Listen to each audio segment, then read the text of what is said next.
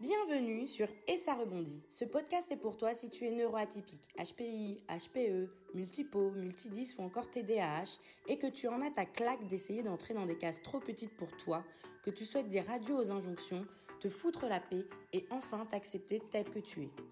Je suis Ingrid, une jolie métisse qui cumule les atypies au potentiel intellectuel, ultra sensible, multipotentiel. J'ai longtemps souffert d'être atypique et je rêvais de pouvoir me débarrasser de mon cerveau hyperactif, de mes émotions à fleur de peau et de cette faim et soif d'apprendre en permanence. Finalement, ce n'est qu'après des années de souffrance, d'auto-sabotage et de rejet que j'ai enfin compris que les atypies ne sont pas mes ennemis, mais de puissantes alliées. Aujourd'hui, je suis persuadée qu'il est possible de faire de ma différence un atout et une force. Et c'est cela que je te souhaite pouvoir t'accepter tel que tu es et vivre ton ou tes potentiels à fond. Chaque semaine, je te parle d'atypie, seul ou accompagné. Je te partage mes expériences, conseils et astuces de neuroatypiques pour t'aider à te réconcilier avec tes atypies, te foutre la paix face aux injonctions et vivre pleinement ton potentiel. Et c'est parti pour l'épisode du jour. Hello, bienvenue dans cet épisode de podcast et ça rebondit. Aujourd'hui, je te propose de parler alimentation et atypie. Pourquoi? Parce que l'alimentation joue un rôle clé dans notre corps, dans nos émotions, sur notre cerveau. Quand on est atypique, on fait face à pas mal de challenges qu'une personne normale n'a pas. On fait face souvent à un stress, une anxiété plus élevée, on a des, des émotions plus intenses, on peut avoir un cerveau qui demande beaucoup plus d'énergie. Et donc, en fait, bien manger, ça va aider à pouvoir stabiliser tout ça et à avoir un bien-être plus général. Être bien et être heureux en tant qu'atypique, c'est pas juste ne pas avoir de problèmes, avoir des bonnes relations, trouver un job dans lequel on s'épanouit, etc. Pour moi, le bien-être, ça concerne tous les aspects de la vie, autant au niveau du corps que de la tête, donc corps, âme et esprit, si on prend ces trois-là. Donc ça veut dire qu'il faut être bien dans sa tête, bien dans son corps et bien dans ce qu'on fait. Et c'est pour ça qu'aujourd'hui, j'ai vraiment envie de parler d'alimentation. Euh, moi, je viens d'une famille où on a toujours plus ou moins fait attention à ce qu'on mangeait, mais j'ai vraiment découvert à quel point l'alimentation impacte mes journées et mes émotions plus récemment.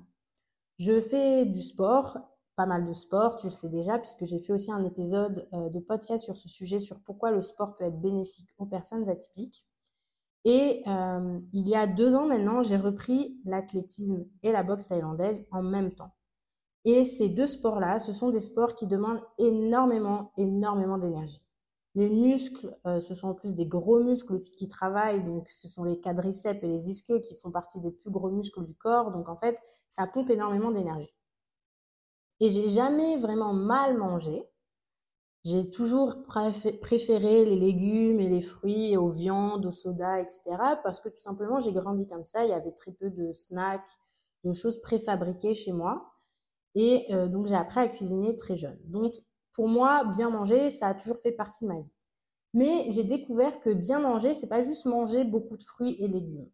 Bien manger, c'est savoir ce dont ton corps a besoin. C'est manger de façon équilibrée pour ton corps. Et moi, je mangeais sainement, mais je ne mangeais pas équilibré par rapport à mes besoins, euh, mes besoins euh, physiques, déjà, premièrement.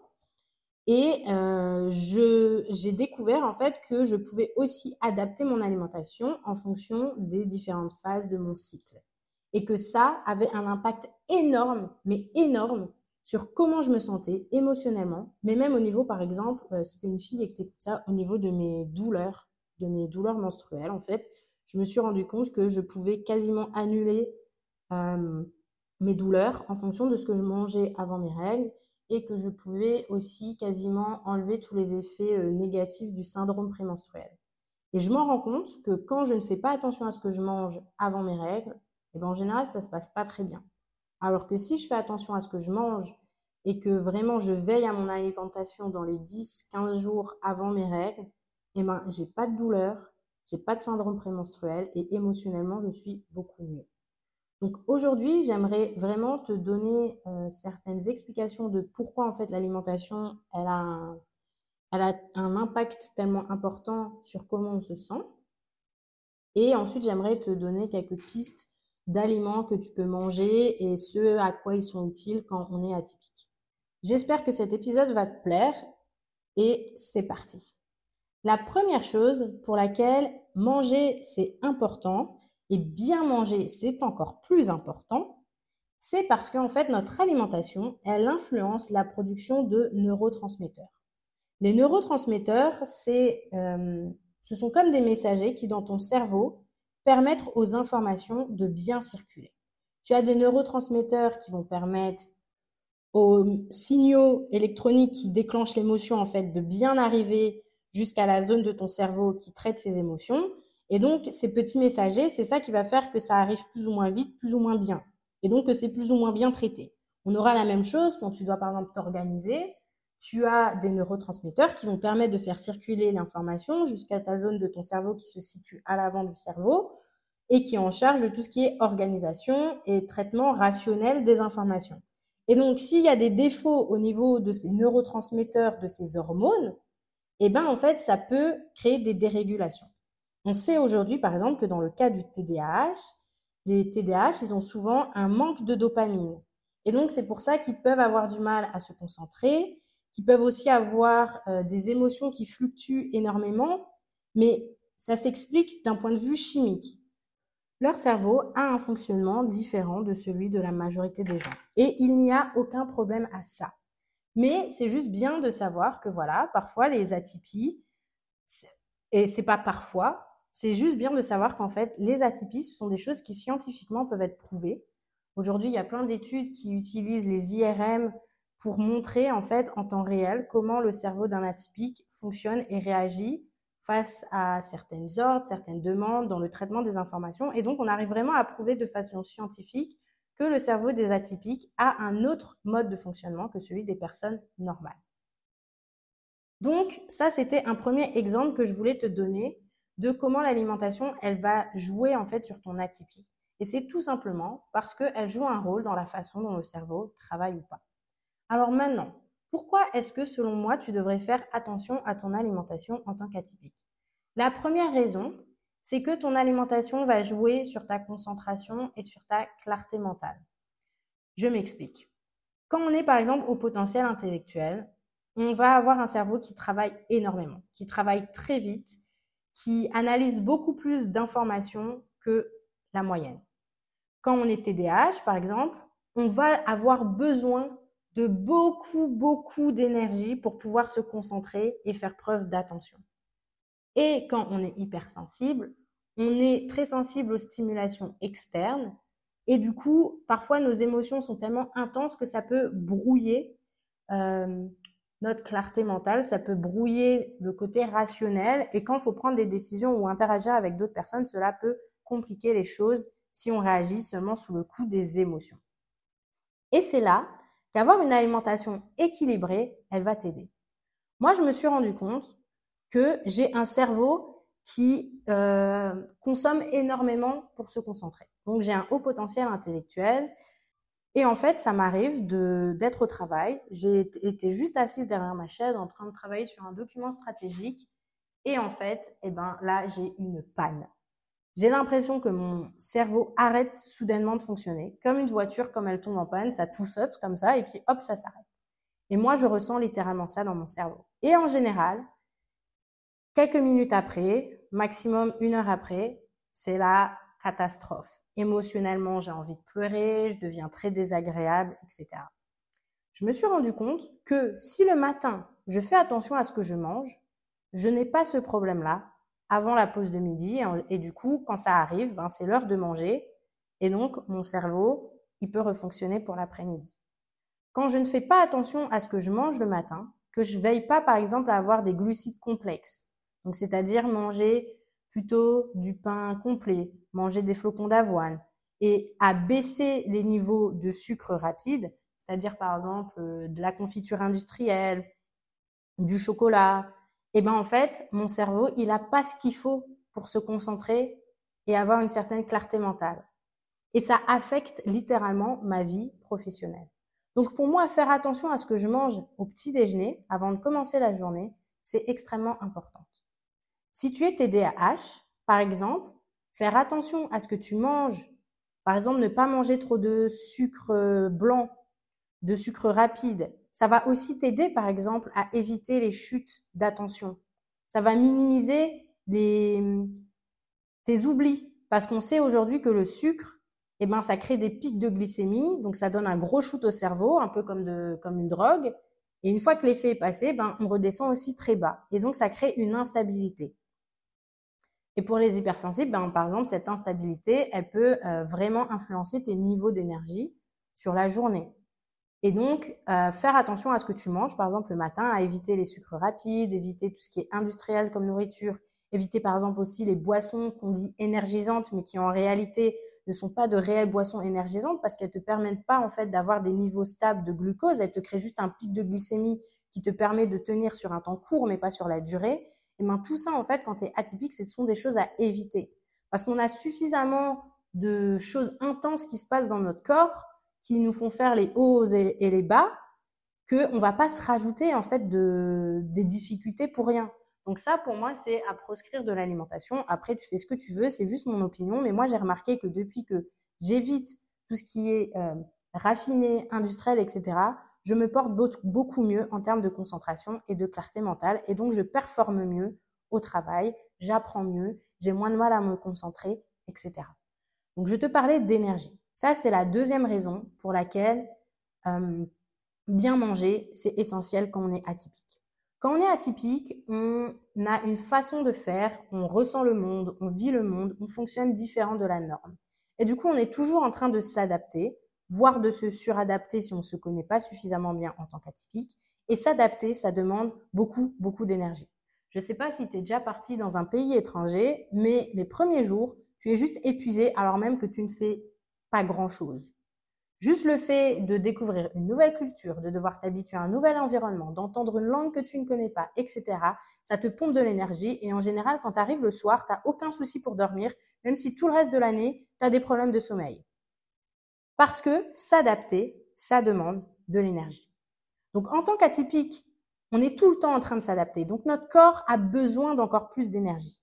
Donc c'est important que tu aies une alimentation équilibrée qui te permette de maintenir des niveaux d'énergie stables.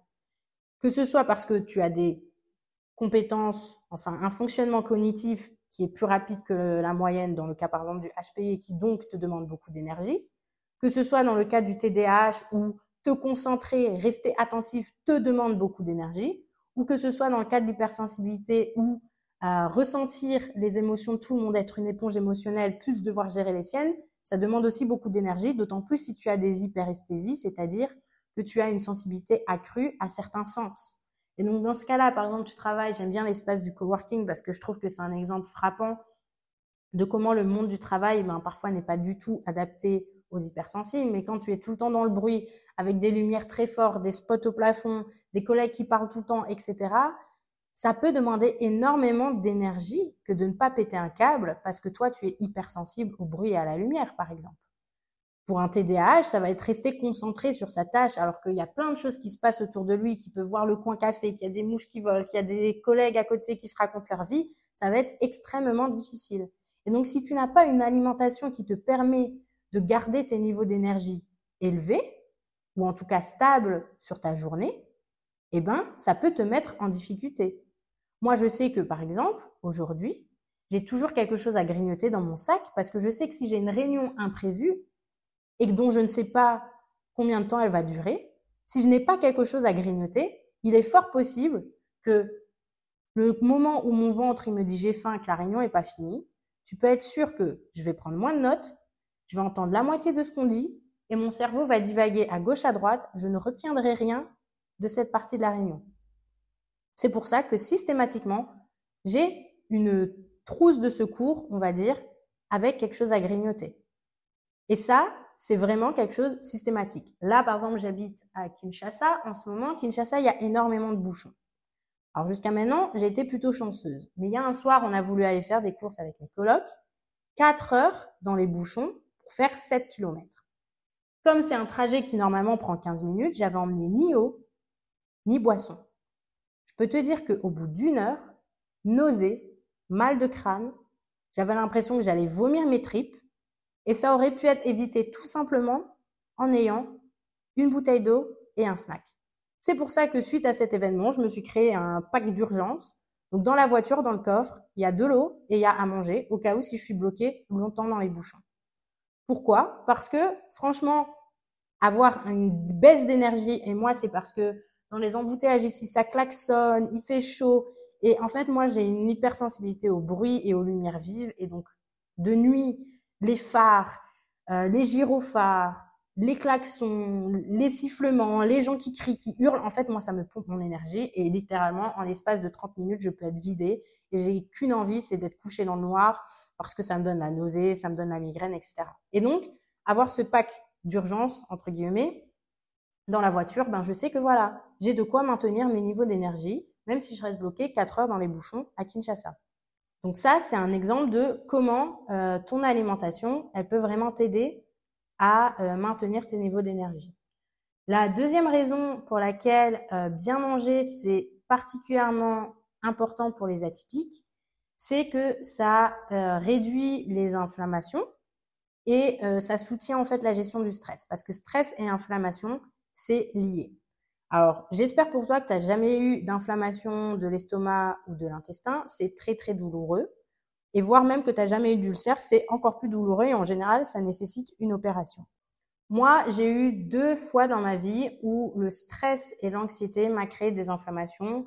Euh, j'ai dû faire des gastroscopies parce qu'on pensait même que j'avais un ulcère. C'est extrêmement douloureux. C'est très très douloureux.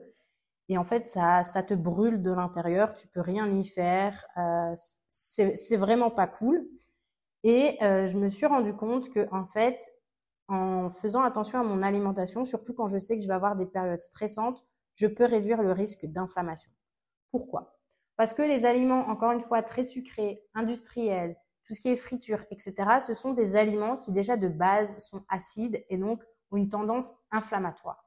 Quand on sait que le stress, le cortisol a une tendance aussi inflammatoire, tu ajoutes mauvaise alimentation au stress, tu as un cocktail parfait pour te déclencher une inflammation chronique, voire des ulcères. Et une fois que c'est là, ça prend beaucoup de temps à partir, ça demande beaucoup de sacrifices, faut arrêter de manger beaucoup de choses que tu aimes, etc. Moi, j'ai une tendance un peu flemmarde, donc j'aime bien prévoir les choses plutôt que de les subir. En plus, j'aime bien être au, contrôle, donc autant te dire que euh, on ne m'y reprendra plus à faire des inflammations euh, de l'estomac ou de l'intestin, super chiant. En plus, j'aime trop manger. Enfin bref, avec ton alimentation, tu peux faire baisser le taux d'acidité de ton corps. Ce qui veut dire que même quand tu stresses, même quand tu es anxieux, tes taux d'acidité peuvent rester bas.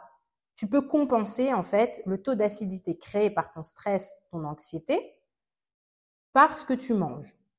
Je te donne un exemple.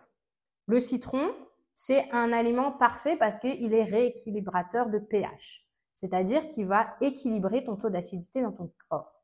Donc, si tu sais, par exemple, que tu vas avoir des journées extrêmement stressantes, tu vas avoir une journée où tu as une présentation à faire, tu as un rendez-vous avec plusieurs clients, c'est pas ta tasse de thé, ou que euh, tu dois aller défendre ton cas chez ton boss, ou que tu sais que tu as une, conversation difficile avec ton conjoint qui attend, et que ça va faire générer du stress et de l'anxiété, tu peux très bien boire de l'eau chaude avec du citron pendant toute la journée, plutôt que boire de l'eau simplement parce que le citron va aider à faire baisser le taux d'acidité de ton corps. Si tu buvais par exemple du coca ou que tu allais manger de la friture ou tu vas manger une, une tarte au chocolat parce que tu dis je vais bouffer mes émotions, ça va me faire du bien, eh ben tu es justement en train de renforcer ton stress et ton anxiété ou du moins ton risque d'inflammation et ton taux d'acidité dans le corps. Un autre exemple, moi, je sais qu'aujourd'hui, quand je vais avoir des présentations, par exemple, des choses qui sont un peu stressantes, ou que je fais un voyage en avion, etc., je vais toujours avoir un mélange de graines sur moi. Pourquoi? Parce que par exemple, les noix, il y a énormément de magnésium dedans. Les noisettes, il y a du magnésium. Le chocolat noir, alors prends du chocolat noir à 90%, ou en, en tout cas au-dessus de 70%, si tu veux vraiment euh, pas avoir tout le gras, mais avoir du magnésium. Et on sait qu'aujourd'hui, le magnésium, eh ben, ça aide à réguler le stress.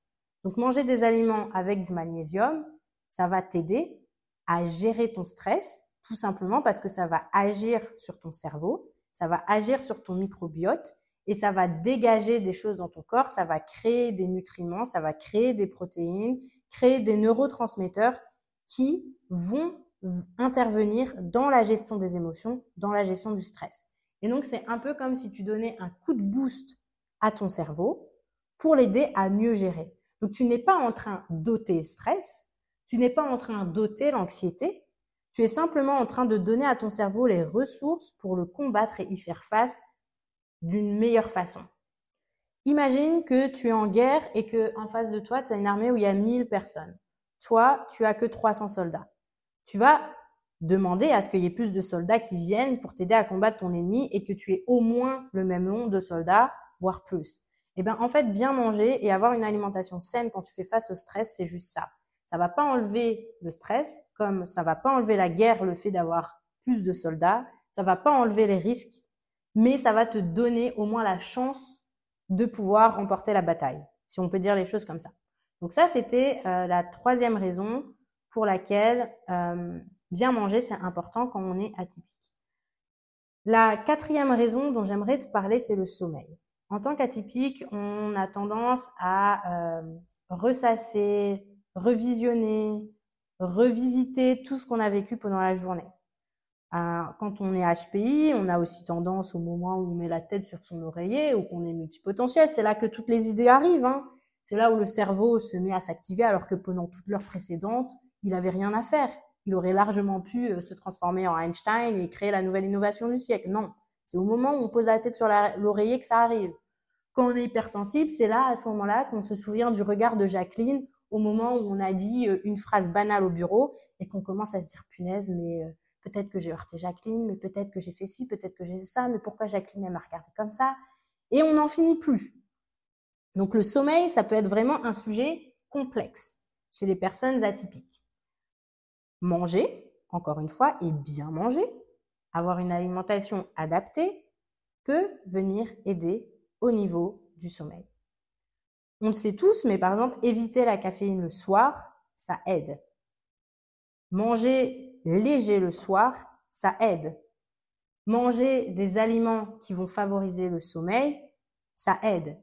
Par exemple, boire du thé vert. Dans le thé vert, il y a de la L-théanine qui a un effet relaxant sur le cerveau, sans toutefois causer de somnolence.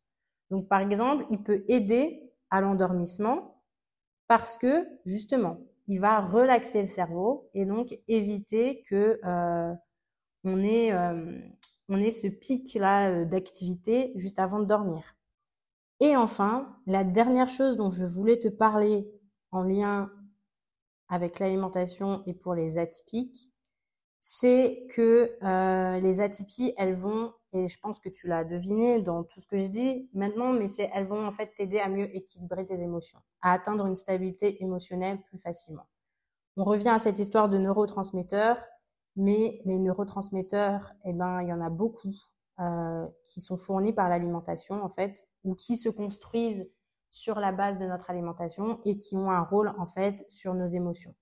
Donc bien manger, avoir une alimentation équilibrée, ça peut aider à stabiliser ton humeur, ça peut aider à contribuer à, à la stabilité de tes émotions et euh, ça peut vraiment vraiment faire la différence. Donc c'est souvent les mêmes aliments qu'on retrouve dans la gestion du stress, mais je voulais séparer le stress de la stabilité émotionnelle parce que le stress, c'est un, c'est un aspect des émotions, mais il y a plein d'autres émotions qu'on peut vivre de façon très intense en tant qu'atypique qui n'ont rien à voir avec le stress. Et donc, en fait, euh, faire en sorte de générer euh, la production de neurotransmetteurs essentiels dans la circulation des émotions, c'est important. Je te disais au début de cet épisode que par exemple, moi, je me suis vraiment rendu compte de la différence au niveau émotionnel par rapport à mon cycle menstruel en fonction de ce que je mange euh, durant le mois et durant mon cycle. Et je me suis rendu compte que par exemple, les intensités émotionnelles, les vagues émotionnelles que je peux faire quelques jours avant mes règles, j'arrive quasiment à les annuler en fonction de ce que je mange. Et en fait, je m'étais rendu compte de ça au détour. J'avais, j'étais tombée sur une conférence en ligne d'une femme qui euh, qui avait justement des symptômes très forts liés à de l'endométriose et qui disait que en, travaillant avec euh, c'est une naturopathe ou une micronutritionniste, enfin je je sais plus avec quel quel expert, enfin bref, Et en vraiment travaillant sur son alimentation, elle avait réussi à réduire fortement en fait l'inconfort lié à son endométriose et lié à ses règles. Et donc, euh, moi, je m'étais fait un tableau justement qu'est-ce qu'il faut manger à chaque phase du cycle? Et j'avais testé ça pendant trois mois et honnêtement, ça avait hyper bien marché. Mais vraiment hyper bien marché. J'avais plus de syndrome prémenstruel. J'avais pas l'impression d'avoir une fatigue énorme comme euh, je peux avoir l'habitude quelques jours avant mes règles. J'avais eu quasiment zéro douleur au début de mes règles. Enfin bref, c'était vraiment hyper bien. Donc au début, je le suivais de façon assez stricte ce régime quand j'ai fait le test parce que je voulais voir la différence avec d'habitude. Aujourd'hui, je le suis de façon moins stricte, mais je me rends compte que, en effet, quand par exemple euh, il va y avoir des événements, par exemple là avec euh, Noël, les fêtes, etc., j'ai pas forcément fait très attention à ce que je mangeais. Et eh ben, les règles qui ont suivi la période de Noël, elles ont pas du tout été cool pour moi, mais vraiment pas cool. Et là, depuis que je refais attention à ce que je mange et à ce que je mets dans mon assiette, eh ben, ça va mieux. Donc, c'est pour vraiment te montrer que ce que tu manges a vraiment un impact sur tes émotions. Donc voilà, ça c'était euh, les cinq ou six points, je ne sais même plus combien j'en ai fait, euh, qui pour moi sont importants en fait si tu es atypique et que tu as envie d'apporter un peu plus de bien-être dans ta vie. Je suis pas en train de te dire qu'il faut que tu changes tout ton régime. Moi, c'est pas du tout ce que j'ai fait. J'ai juste eu besoin en fait de rééquilibrer ce que je mettais dans mon assiette pour avoir suffisamment de tout et pour avoir justement une alimentation qui soit pas juste saine mais qui soit aussi équilibrée. Et ça, c'est quelque chose que j'avais pas compris la première fois que je suis allée chez la nutritionniste. Pour moi, je mangeais beaucoup de fruits, je mangeais beaucoup de légumes, je mangeais peu gras, je mangeais pas beaucoup de choses industrielles, et donc je mangeais bien. Alors oui, je mangeais sain, mais je ne mangeais pas équilibré parce que je n'avais pas dans mon assiette tout ce qu'il fallait, par exemple, pour composer les bonnes protéines. Et c'est comme ça que, en fait, c'est au travers du sport que je me suis rendu compte que l'alimentation, c'était extrêmement important et que c'était pas juste important parce que je faisais du sport, mais que c'était important aussi pour toutes ces choses dont je viens de te parler que ce soit l'énergie, que ce soit les émotions, que ce soit le stress, les inflammations. Et tout ça, ce sont en fait des choses que j'ai commencé à observer, que j'ai récoltées au fur et à mesure de mes expériences. Donc il y a eu ce souci sportif, il y a eu ce souci dont je te parlais avant d'inflammation. Et donc c'est pour ça que faire un changement comme ça du jour au lendemain dans ton alimentation, ça va pas forcément porter du fruit. Ce qu'il faut, c'est que tu testes, que tu observes les effets sur toi, etc. Donc quand tu testes, ne teste pas juste trois jours. Le corps, il met du temps à s'adapter et à se stabiliser. Donc teste pendant un mois, deux mois, trois mois. Moi, je dirais que si tu veux vraiment voir la différence, c'est tester au moins sur trois mois. Et tu peux par exemple ôter un aliment, en intégrer un nouveau, rééquilibrer ton assiette. Moi, par exemple, j'ai juste eu besoin, pour le sport en tout cas, au niveau énergétique, euh, j'ai juste eu besoin de rééquilibrer mon assiette. Quand j'avais eu mon inflammation, j'avais dû changer pas mal de choses dans mon assiette, mais on n'est pas forcément obligé d'en arriver à ce point-là, surtout si tu n'as pas de soucis euh, d'inflammation, si tu ne te sens pas de gêne au niveau euh, intestinal ou au niveau de ton estomac. Alors, maintenant, pour t'aider un peu à peut-être plus observer ce dont tu pourrais avoir besoin, etc., j'aimerais euh, te parler de quelques aliments spécifiques. Alors, je vais commencer en te donnant plutôt des grandes classes d'aliments et puis à la fin, je vais faire vraiment un focus sur euh, les aliments qui aident dans la gestion du stress et de l'anxiété parce que c'est quelque chose que j'entends souvent et qui revient souvent chez les atypiques. On peut être des grands anxieux, des grands stressés. On ne l'est pas forcément. Certains atypiques gèrent très bien leur stress et leur anxiété, mais c'est quand même, on va dire, un point commun et donc j'aimerais faire un focus spécifique là-dessus. Mais pour commencer, j'aimerais te parler de tout ce qui est acide gras et oméga 3. Donc, tout ce qui est acide gras oméga 3, ça aide dans la santé du cerveau. Ça contribue vraiment à avoir un cerveau en bonne santé. Mais surtout, ça contribue à une meilleure concentration. Donc, avis aux HPI qui ont besoin de se concentrer euh, longtemps si vous êtes des addicts d'apprentissage, etc., ou même les multipotentiels, et avis aux TDAH qui peuvent avoir des soucis de concentration, manger beaucoup de poissons gras. Alors j'ai bien précisé du poisson gras. Et quand tu entends le mot gras, commence pas à dire ah ça va me faire grossir, nanana. C'était la croyance que j'avais, c'est faux. Le poisson gras a de très bonnes graisses. Il a justement ces fameux acides gras oméga 3. Et ça, c'est la graisse qu'on veut. C'est pas la graisse qui va te donner le mauvais cholestérol et qui va te faire grossir, etc. Donc, va me manger du saumon, des macros, des sardines et du hareng, s'il te plaît. Ça va te faire du bien. La deuxième alimentation, enfin la deuxième grande classe d'aliments que je te conseille, ce sont les fruits à coque. Donc tout ce qui est noix, amandes, noisettes. Pourquoi? Parce que c'est une excellente source de magnésium et ça contient le minéral qui va t'aider justement à réduire le stress et donc à euh, vraiment faire en sorte que tu puisses avoir une bonne santé mentale, en tout cas que tu sois moins moins stressé ou en tout cas que tu arrives plus facilement à t'apaiser. Donc euh, voilà, tout ce qui contient du magnésium, c'est très très bon. Si tu es hypersensible, TDAH, HPI, multipotentiel, avant d'aller voir Mamie Georgette, où tu sais que ça va être hyper stressant parce qu'elle va te questionner sur ton atypie et te faire plein de remarques, bouffe-toi un paquet de noix, tu verras, ça va t'aider. Le troisième chose qui peut être euh, bon pour toi, c'est de manger des baies. Alors encore une fois, attention, selon où tu vis, tu n'auras pas forcément des baies toute l'année. Donc ce que je te conseille, c'est d'acheter quand c'est la saison, puis de congeler. Euh, mais les baies sont riches en antioxydants et donc ça aide à réduire les inflammations. Un autre aliment que tu peux manger, ce sont les avocats. Les avocats sont riches en acides gras monoinsaturés et ça aide aussi dans la régulation du stress.